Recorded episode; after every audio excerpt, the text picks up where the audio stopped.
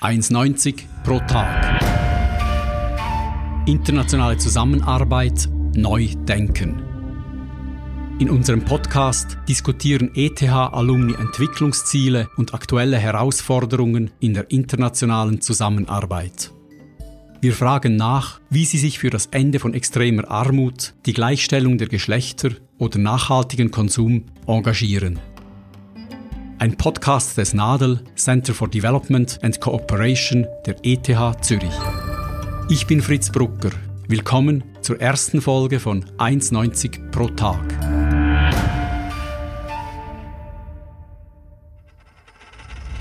Heute treffe ich Jürg Utzinger, den Direktor des Schweizerischen Tropeninstitutes in Basel und Professor für Epidemiologie. Jürg, herzlich willkommen. Ganz herzlichen Dank für die Einladung. Fritz, freut mich unglaublich, hier bei euch mitwirken zu dürfen. Vor einem halben Jahr konnten sich die wenigsten Leute vorstellen, was Epidemiologen überhaupt machen. Seit Covid-19 sind sie auf allen Kanälen präsent und erklären uns die Welt der übertragbaren Krankheiten. Du hast dich, Jürg, als Epidemiologe auf Entwicklungsländer spezialisiert. Alles Länder, in denen ein großer Teil der Bevölkerung unter der Armutsgrenze von 1,90 Dollar pro Tag lebt. Was bringt das für besondere Herausforderungen mit sich für die Bekämpfung der aktuellen Pandemie? Sehr gute Frage und aktueller könnte das nicht gewählt werden. Ich glaube, was wir sehen bei dieser Covid-19-Pandemie ist, dass es zuerst China und dann Europa getroffen hat. Und die ganz große Frage war, wie kommt diese Welle auf Afrika, auf Länder mit niedrigem und mittlerem Einkommen. Wir haben viel Austausch mit unseren Kollegen und Kolleginnen in Afrika. Und es ist ganz erstaunlich, wir sehen noch nicht die gleichen Geschichten, wie wir es hier in der Schweiz, in Europa sehen, sprich wie die Gesundheitszentren überfordert oder ans Limit kämen.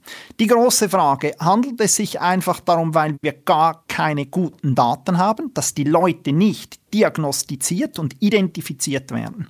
Die zweite Frage aber auch, ist es wirklich eine komplett andere Altersstruktur, dass einfach im afrikanischen Raum viel weniger ältere Leute leben, die zu den höchsten Bevölkerungs äh, Risikogruppen gehören.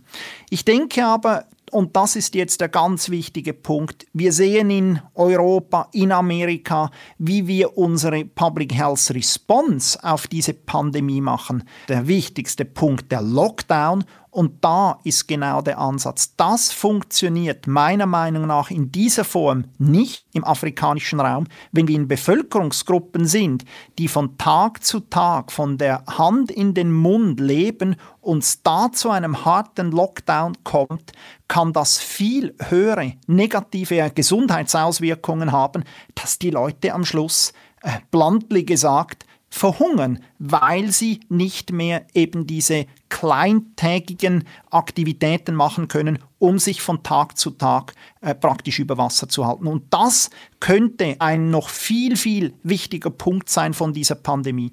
Zweites Beispiel, groß angelegte Kontrollprogramme. Ich spreche von Malaria oder von TB oder von HIV-Aids.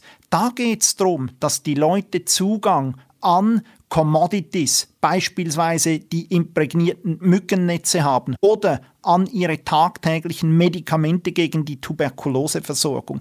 Wenn jetzt ein harter Lockdown ist und die Leute nicht mehr Zugang zu diesen essentiellen äh, Commodities haben, können sie am Schluss an den Folgen von solchen Krankheiten sterben und gar nicht an Covid-19. Was wären dann Alternativen zu einem harten Lockdown? Das muss mit der Bevölkerung zusammen ausgehandelt werden, mit einem transdisziplinären Ansatz. Und ich denke, hier liegt ein unglaubliches Potenzial, auch eben ganz explizit im afrikanischen, im asiatischen Raum, dass ein besserer Austausch mit der Bevölkerung stattfindet und man schaut, wie ist am Schluss die Public Health Response adaptiert, tailored auf die verschiedenen Regionen jetzt im afrikanischen Raum. Und logisch in einem urbanen, bevölkerungsdichten Raum in Afrika wird das am schwierigsten, finde ich wirklich den vollkommen falschen Ansatz, wenn man am Schluss eine Public Health Response, wie sie eben vielleicht bei uns funktioniert, versucht so telgel auf ein komplett anderes sozioökonomisches, kulturelles Setting anzupassen, funktioniert so nicht. Wirklich der falsche Ansatz. Wenn wir jetzt die gegenwärtige Covid-19-Pandemie vergleichen mit früheren Epidemien, ich denke zum Beispiel an Ebola oder MERS oder das Zika-Virus, was ist hier der große Unterschied?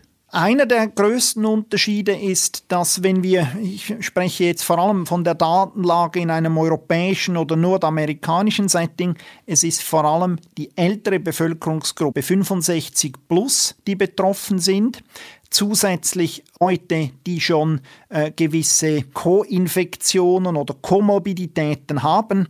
Also es hat wirklich ganz spezifische vulnerable Gruppen. Das ist anders, wie wir es kennen von einer Ebola oder von einer äh, MERS oder SARS oder Zika, hast du noch erwähnt. Mhm. Wichtig auch bei dieser Epidemie oder Pandemie, die Person-zu-Person-Übertragung äh, funktioniert leider sehr, sehr gut. Das heißt, wirklich alle Regionen der Welt sind betroffen. Ganz anders als bei Ebola, wo das geografisch wirklich viel, viel konzentrierter auf vielleicht drei, vier Länder im westafrikanischen Raum war und es gelungen war, am Schluss die Transmission zu unterbinden. Wenn wir uns jetzt diese drei, vier Länder, die von Ebola hart betroffen waren, anschauen, Sehen wir heute, dass die besser vorbereitet sind auf Covid-19? Haben Sie quasi aus dieser früheren Epidemie etwas gelernt und Responsmaßnahmen schon auf vorbereiten können? Ich denke, das ist noch etwas früh, um wirklich zu beurteilen. Vielleicht würde ich mir hier erlauben, eher das Beispiel von einer SARS oder von einem MERS zu nehmen. SARS 2003, vor allem natürlich im südostasiatischen Raum äh, ausgebrochen, hat mehrere Länder in dieser geografischen Region betroffen. Und da würde ich ganz eindeutig sagen, sehen wir heute, bei der Covid-Pandemie, dass diese Länder damals eben von SARS betroffen, die waren besser vorbereitet. Einerseits, weil sie wirklich nationale äh, Pandemie, Epidemie, Gesetzgebung und auch eine Taskforce ins Leben gerufen hatten und zweitens auch ganz wichtig von der Akzeptanz von gewissen Public Health Measures, beispielsweise das Maskentragen, ist dort viel, viel akzeptierter, als wir das beispielsweise jetzt bei uns in der Schweiz im europäischen Raum sehen, wo wir nach wie vor die Diskussionen haben, ist es nützlich oder nicht nützlich, ist es akzeptabel. Also da denke ich schon, wenn die Menschen eine solche Epidemie am eigenen Leib erlebt haben, sind sie viel, viel besser vorbereitet. Und das ist sicher der Punkt, weshalb die Schweiz, wo unsere Generation, auch eine Generation vor uns, hat nie mit einer solchen Pandemie sich auseinandergesetzt. Deshalb waren wir am Schluss nicht gut vorbereitet. Wir erleben jetzt als Folge der Pandemie einen Digitalisierungsschub. Wir sind für dieses Gespräch ja auch online verbunden. Und auch in der Entwicklungszusammenarbeit wird ICT for Development, wie das dort genannt wird, äh, weiter an Bedeutung gewinnen. Mir scheint, dass Gesundheitsprojekte in dieser Hinsicht immer einen Schritt voraus sind. Hier werden Mobiltelefone und andere mobile Geräte schon seit mehr als zehn Jahren genutzt. Für die Datenerfassung, in der Diagnostik, in der Kommunikation mit Patientinnen und Patienten. Kommt das jetzt bei der Pandemiebekämpfung zugute? Ganz bestimmt.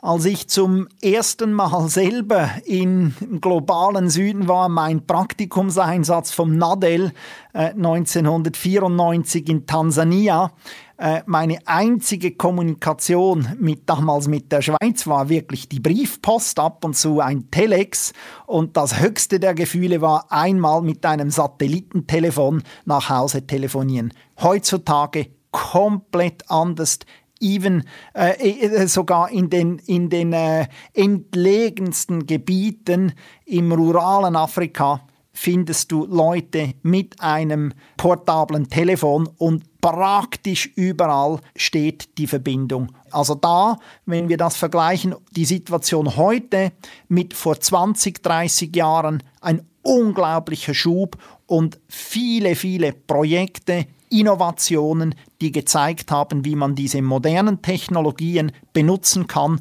um auch einen Impact auf der Gesundheitsversorgung, Gesundheitsverbesserung, Wohlergehen der Leute hingebracht hat. Bei all diesen positiven Aspekten darf man ja auch nicht vergessen, dass in Entwicklungsländern doch nicht alle Zugang zu modernen Kommunikationstechnologien haben. Und da stellt sich ein bisschen die Frage, ob dieser digitale Graben, den es ja gibt, nicht auch die Ungleichheit beim Zugang zu Gesundheitsdienstleistungen vergrößern könnte. Das ist eine gute Frage, muss ich dir ganz ehrlich sagen, äh, kenne ich die Datenlage etwas zu wenig, ob der Graben, der digitale Graben sich erhöht. Äh, nochmals meine eigene Erfahrung jetzt zumindest Leute mit Zugang an Mobiltelefonie, auch in den entlegensten Gebieten, was wir da in Afrika, im asiatischen, lateinamerikanischen Raum in den letzten 20 Jahren gesehen haben, das ist unglaublich. Äh, ich denke, es ist eher so, dass einfach die Gesundheitssysteme ganz generell äh, einen zusätzlichen großen Schub brauchen und am Schluss muss die Regierung äh, natürlich die Wichtigkeit der Bevölkerungsgesundheit in den Vordergrund stellen. Und das heißt, es braucht wirklich gute, nachhaltige Investitionen ins Stärken der Gesundheitssysteme. Und dass dann die digitale Technologie äh, dort angeknüpft werden kann, ist absolut zentral.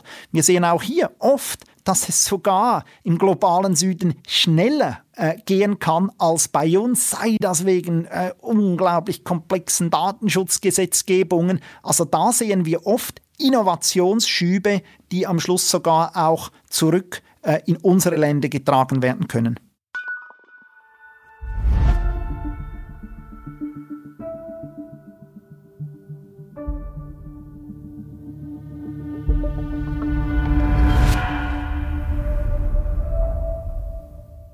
Ich möchte den Blick noch auf die multilaterale Ebene lenken. Da ist die Weltgesundheitsorganisation im Zusammenhang mit Covid-19 ja stark in die Kritik geraten. Sie wird schon länger aus politischen Gründen an kurzer Leine geführt und jetzt droht ihr noch mehr Geld abhanden zu kommen. Was würde eine weitere politische und finanzielle Schwächung der WHO für das Gesundheitswesen in Entwicklungsländern bedeuten?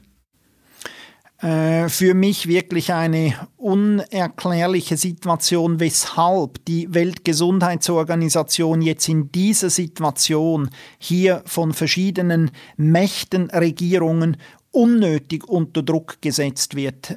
Die Weltgesundheitsorganisation äh, spielt eine absolut zentrale Rolle eben genau bei Epidemien, Pandemien und ich denke hier äh, bis jetzt das meiste gut und richtig gemacht. Absolut äh, kontraproduktiv, wenn jetzt zu fest auf der Weltgesundheitsorganisation kritisiert wird. Im Gegenteil, äh, die Weltgesundheitsorganisation vor allem mit vielen Ländern äh, im globalen Süden hervorragende Links bringt am Schluss die Perspektiven von diesen Ländern mit ein und hat diese normative Rolle. Das heißt, kann hier auch wirklich ein, äh, ich würde sagen, ein honest Broker sein, um genau am Schluss gemeinschaftlich die Maßnahmen, äh, die Public Health Responses auf die Länderkontexte adaptiert äh, umzusetzen. Also nochmals von meiner Seite her äh, unakzeptabel diese Kritik, die jetzt äh, von gewissen Ländern auf die WHO in Genf eingeprasselt ist. Was kann oder sollte die Schweiz tun in dieser Situation, um die WHO zu stärken? weiterhin hinter der WHO stehen, äh, über dann auch die globalen äh, äh Töpfe dort weiterhin Geld einbringen, Expertise einzubringen, dass wir da einen sehr aktiven, guten Dialog mit der WHO äh, führen und wie gesagt hier hinter der WHO stehen, gemeinsam mit der WHO am Schluss auch helfen, diese Pandemie in den Griff zu bekommen. Ihr seid ja vom Tropen-Institut, wenn ich richtig informiert bin, auch in enger Zusammenarbeit mit der WHO und könnt das quasi von nahe betrachten, äh, den Einfluss und die Rolle, die sie spielt. Was sind eure persönlichen Erfahrungen der Zusammenarbeit mit der WHO? Wir haben viele Mitarbeitende hier an unserem Institut, die in diversen Expertenkommissionen äh, an der WHO sind. Wir haben selber drei sogenannte WHO Collaborating Centers, sei das zur Epidemiologie, äh, zur Kontrolle der Malaria oder der vernachlässigten Tropenkrankheiten. Diese Zusammenarbeit funktioniert hervorragend. Wir können hier der Weltgesundheitsorganisation helfen mit unserer Expertise, mit unserem Fachwissen, mit unserem Netzwerk, äh, auch von den globalen Partnern im Süden mitzuhelfen, evidenzbasierte Lösungsansätze zu generieren um am Schluss die Gesundheit der Leute, das Wohlergehen der Leute auf der ganzen Welt zu verbessern.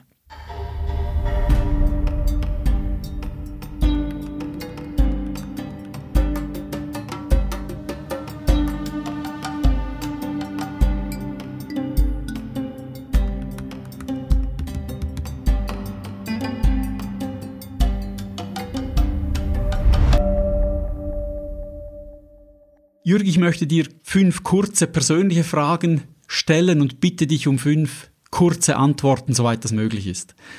Meine erste Frage, welche Person hat dich in deinem Leben am meisten beeinflusst und warum? ganz eindeutig mein Vorgänger hier am Schweizerischen Tropen- und Public Health Institut, Marcel Tanner. Ich durfte ihn damals bei der Bewerbung für den Praktikumseinsatz Nadel äh, persönlich kennenlernen. Wir hatten drei Viertelstunden Austausch. Äh, ich ging aus diesem Gespräch raus und ich hatte gesagt, mit dieser Person könnte ich mir vorstellen, längerfristig zusammenzuarbeiten. Äh, äh ich schaue jetzt auf 25 Jahre hervorragender, innovativer, partnerschaftlicher Zusammenarbeit zurück. Und heute bist du auch sein Nachfolger.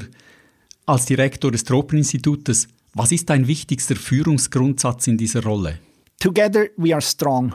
Das heißt, Teamarbeit ist für mich absolut zentral, aber logisch braucht es da ab und zu auch äh, äh, Top-Down-Entscheide, visionäre Top-Down-Entscheide, aber am Schluss die Teamarbeit, das kollegiale Führen und manchmal auch ein ganz klein wenig laissez-faire um die Innovation, um die Kreativität der Leute maximal einzubeziehen. Gibt es ein Thema, das du schon lange im Hinterkopf hast und an dem du unbedingt in der Zukunft noch arbeiten möchtest? Die Nachhaltigkeitsziele sind für uns jetzt zentral. Klimawandel und Gesundheit beispielsweise, aber eben auch Epidemien, Pandemien, Emerging Infectious Diseases sind zentrale Punkte. Da möchten wir auch als Swiss TBH uns noch weiterentwickeln, eine wichtige Rolle spielen, national, international. Und zuletzt, wo holst du dir die Inspiration für neue Ideen und Forschungsprojekte? im ganz lokalen Raum, wenn ich ab und zu mit meinen Jungs äh, an einem Wochenende fischen gehe. Im internationalen Raum für mich eine unglaubliche Inspiration, mit Leuten im globalen Süden zusammenarbeiten zu dürfen. Und auch ganz wichtig, oft mit jungen Studierenden, mit jungen, frischen Leuten gemeinsam äh, Dinge entwickeln. Unglaublich inspirierend und da trage ich oft enorm viel Energie zurück hier in Basel. Was mich immer fasziniert ist, oft hier in der Schweiz klagen wir über Dinge und du gehst ein paar Tage in den globalen Süden und du siehst die wirklichen Probleme, du kommst zurück mit einer komplett anderen Perspektive und dieser iterative Prozess, dieser Austausch äh, ist unglaublich äh, bereichernd.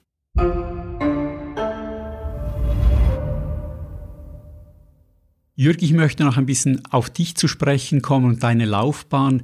Mir ist aufgefallen, dass du ursprünglich an der ETH Umwelt-Naturwissenschaften studiert hast und dann hast du die Ausbildung um Nadel gemacht und schließlich in Epidemiologie promoviert.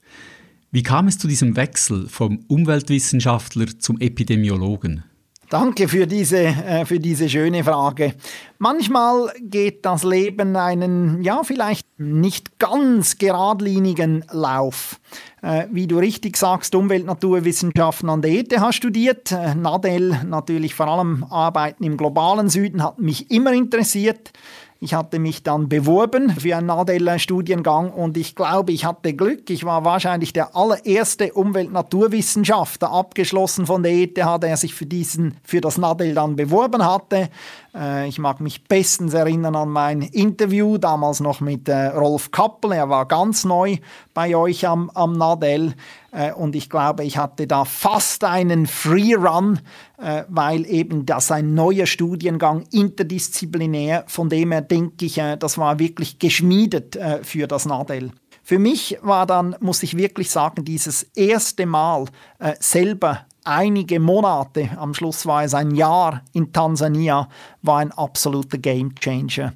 Äh, das war wirklich unglaublich spannend, Fachwissen äh, aus der Ökologie vor allem äh, in ein afrikanisches Setting reinzubringen und von der Ökologie, also ich hatte damals dann vor allem auf der Bilharziose, Schistosomiasis gearbeitet, mich hatte die Übertragung äh, speziell interessiert, aber früher oder später äh, kommt da der Mensch ins Zentrum, wenn man interessiert ist an einer Krankheit und deshalb dann auch die Epidemiologie. Also ich glaube, die Epidemiologie ist etwas Wunderbares, dass eben die Ökologie und am Schluss den Menschen, das Wohlergehen des Menschen verbindet. Äh, und deshalb kam dann dieses Feuer äh, für die Epidemiologie mit starkem Fokus äh, auf Afrika, Länder mit niederem, mittlerem Einkommen.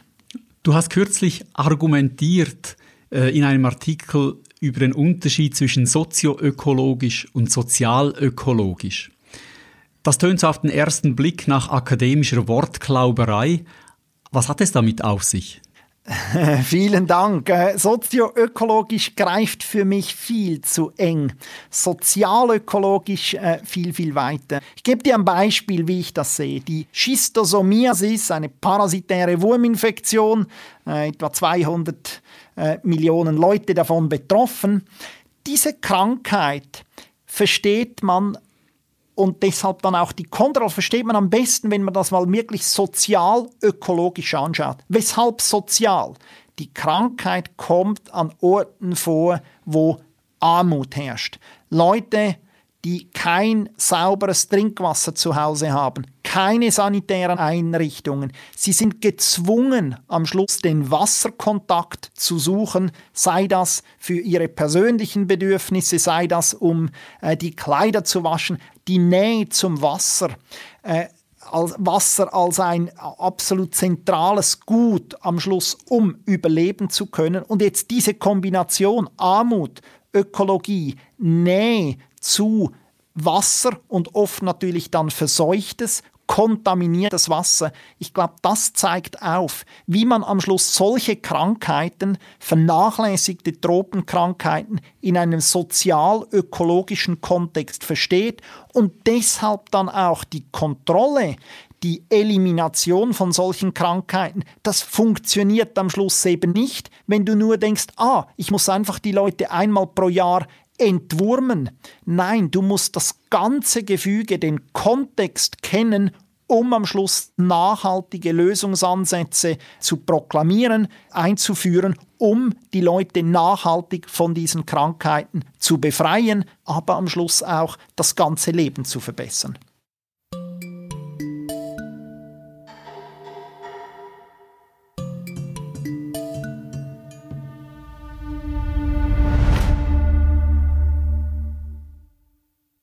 Ich habe gelesen, dass etwa 70 Prozent aller neuen Krankheiten, die beim Menschen in den letzten 40 Jahren oder so aufgetreten sind, tierischen Ursprungs sind, also Nutztiere und auch Wildtiere. Heißt das, dass ein solcher One Health Ansatz oder ein, ein ökologischer Health Ansatz ein wichtiger Pfeiler der Epidemie oder Pandemieprävention ist? Absolut korrekt. Äh, du hast es schön äh, zusammengefasst. 70 bis 80 Prozent der sogenannten Emerging, Reemerging Diseases gehen wir davon aus, dass Zoonosen im Zentrum stehen. Das heißt am Schluss eine Infektion beim Tier, die überspringen kann auf den Menschen. Äh, genau das sehen wir jetzt bei Covid-19, aber wir sehen es, wie gesagt, bei ganz, ganz vielen anderen Krankheiten, Ganz wichtig hier auch, das spielt eine Rolle, dass der Mensch immer mehr auch in die Ökosysteme eben der Tiere eindringt. Der Raum wird enger und enger und enger. Du hast mehr Kontakt am Schluss zwischen dem Menschen und Tieren, eben natürlich wegen dieser Ausdehnung, Bevölkerungswachstum, aber vor allem auch am Schluss, wie wir in natürliche Ökosysteme eindringen, sei das durch Abholzung, sei das durch Minenbau und so weiter. Dort sind ganz gefährliche Schnittstellen. Das heißt, hier hat äh, Epidemiologie durchaus auch eine politische und wirtschaftliche Dimension. Vollkommen einverstanden. Wo sind dann die größten Herausforderungen bei der Einführung eines One Health Ansatzes? Liegen die im Gesundheitssystem oder mehr in politischen Fragestellungen? Würde sagen beides und ganz wichtig ist, dass wir hier auch den Dialog über die verschiedenen Departemente, über die verschiedenen Ministerien führen und am Schluss aber auch die Bevölkerung einbeziehen. Das sind die sogenannten transdisziplinären Ansätze, dass am Schluss auch Akademie mit der lokal betroffenen Bevölkerung spricht, dass du gemeinsam Ansätze suchst. Und nochmals, wie ein solcher interdepartementelle oder interministeriale Prozess läuft. Oft am Schluss, wenn du die Gesundheit verbessern willst, wenn du Zugang ans Ministerium der Finanzen hast und dort wirklich auch gesagt wird, okay, ein Teil der Gelder brauchen wir beispielsweise für Naturschutz, Ökosystemschutz, äh, kann das am Schluss dazu führen, dass du weniger zoonotische Erkrankungen hast, weniger Übersprünge auf den Menschen. Also von dem her liegt hier eine riesengroße Chance. Wir müssen aber bereit sein, unser Silo-Denken von einzelnen Disziplinen aufzubrechen. Gemeinsam äh, haben wir da unglaubliche Synergien und können am Schluss auch mit diesem One Health Ansatz Menschenleben retten. Das ist ja ein sehr überzeugender, ganzheitlicher Ansatz. Wo stehen wir aber bei der Umsetzung? Was ist so deine Beobachtung in den verschiedenen Ländern? Ich glaube, wir sehen Fortschritte, aber dennoch braucht es hier äh, viel, viel weitere Arbeit. Das beginnt auch am Schluss, dass wir Studiengänge über One Health anbieten, dass wir die Leute dazu ausbilden, damit wir, wie gesagt, dieses Silo-Denken aufbrechen. Ich würde ganz allgemein sagen, die großen globalen Herausforderungen, die auf uns warten. Jetzt momentan eine Pandemie, aber wir haben auch die ganze Klimaveränderung das funktioniert nur, wenn wir die nächste Generation ausbilden, die ganzheitlich, interdisziplinär, transdisziplinär denken können und natürlich von Anfang an äh, auch den globalen Süden als äquivalente Partner mit einbeziehen, auf gleicher Augenhöhe neue Wissenssysteme aufbauen.